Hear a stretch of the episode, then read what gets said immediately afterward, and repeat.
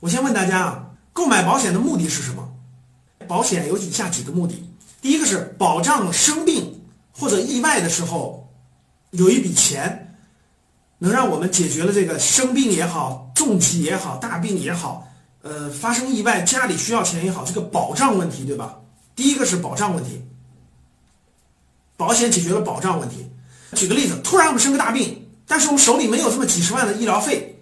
然后呢，保险公司给我们出这个医疗费，让我们去这个看病，这是一个保障性的需求。大家一听到保险，肯定这个是排在第一位的。第二位的是什么？是那我老了没有工作能力了。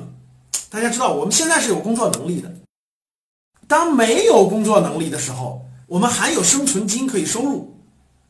很简单的理解，比如说我们六十岁以后，六十岁之后。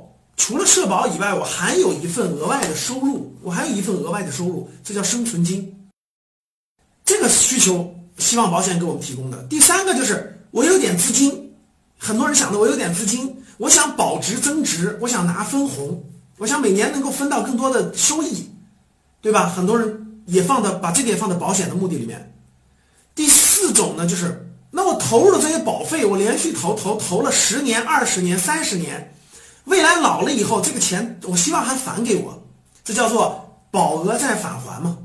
所以总体来说，各位这四个需求，我相信大家都能了解到。购买保险无非是这些目的，当然还有我为了养老的，我为了孩子教育的，总体上是不外乎这些目的。那我让大家看三个案例，这三个案例是真实案例。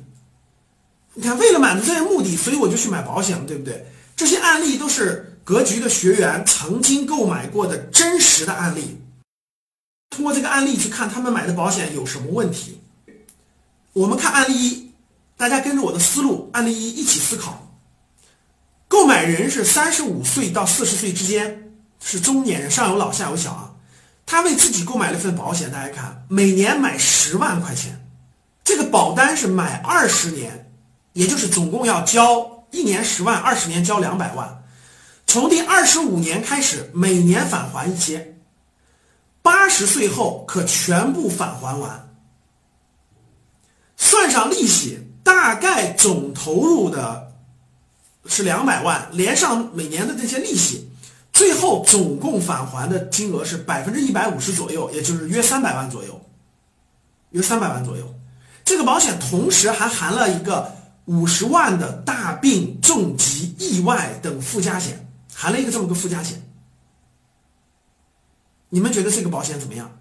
这是个真实案例。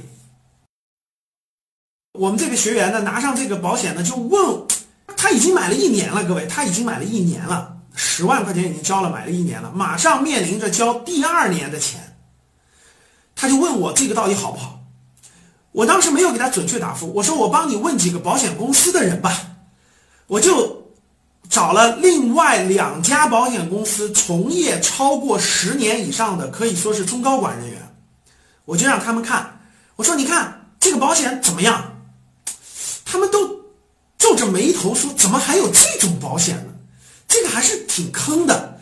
这些话是谁说的？是保险公司从业超过十多年的人说的，而且还不是一个保险公司，连续两个保险公司跟我说的。我说是我们这学员。当时就被反正就忽悠的被买了，结果第二年现在又要交十万，他很担心，他是二十年中途某次断了交不上，所以他不太想交了，他想这个违违约，就是这个我不按这个保险走了。大家知道能退多少钱吗？去年交了十万块钱了已经，现在马上要交第二年的，保险公司说如果退约的话，大概能返回九万多块钱，呃，那个返回一万多块钱。相当于是损失九万块钱左右，能返回一万左右，这是我们的真实案例啊！各位，如果是你的话，你交不交？就这个保保险，你是你交怎么办？我相信这个你身边也有人应该也接触过这种这个金额的这个这个保额，这个保保险其实有很大的问题，最典型的。大家想想，谁能活到八十岁呢？不，谁敢肯定你一定活到八十岁呢？你活不到八十岁，如果去世了，呃，他你提前去世了，那这个钱呢会返还你一部分。你去世的时候折算下来多少钱，返还一部分。但是大家想一想啊，这个保险呢，这个保险是什么目的？这个保险有什么问题？同时，它还有一个含了五十万的一个大病、重疾和意外等附加保障，所以这个保险呢，囊括了几个需求：一个是啊，我养老的需求，我从三十五岁交二十年，五十五岁之后，我六十岁之后每年就能返还一部分，每年就能返还一部分，一直返还到我八十多岁，八十岁之后一块返还我一个大的金额，所以它有养老的这种需求。然后呢，五十万的大病和重疾又有保障的需求，是把几个保障合在一起的。我们先说问题，说了这个年龄八十岁左右，我们先不说还有什么其他问题，我们继续看第二个。如果您想收听本期节目的全部内容，欢迎订阅《格局财商二零一九》，与我们一起提升财商智慧。谢谢。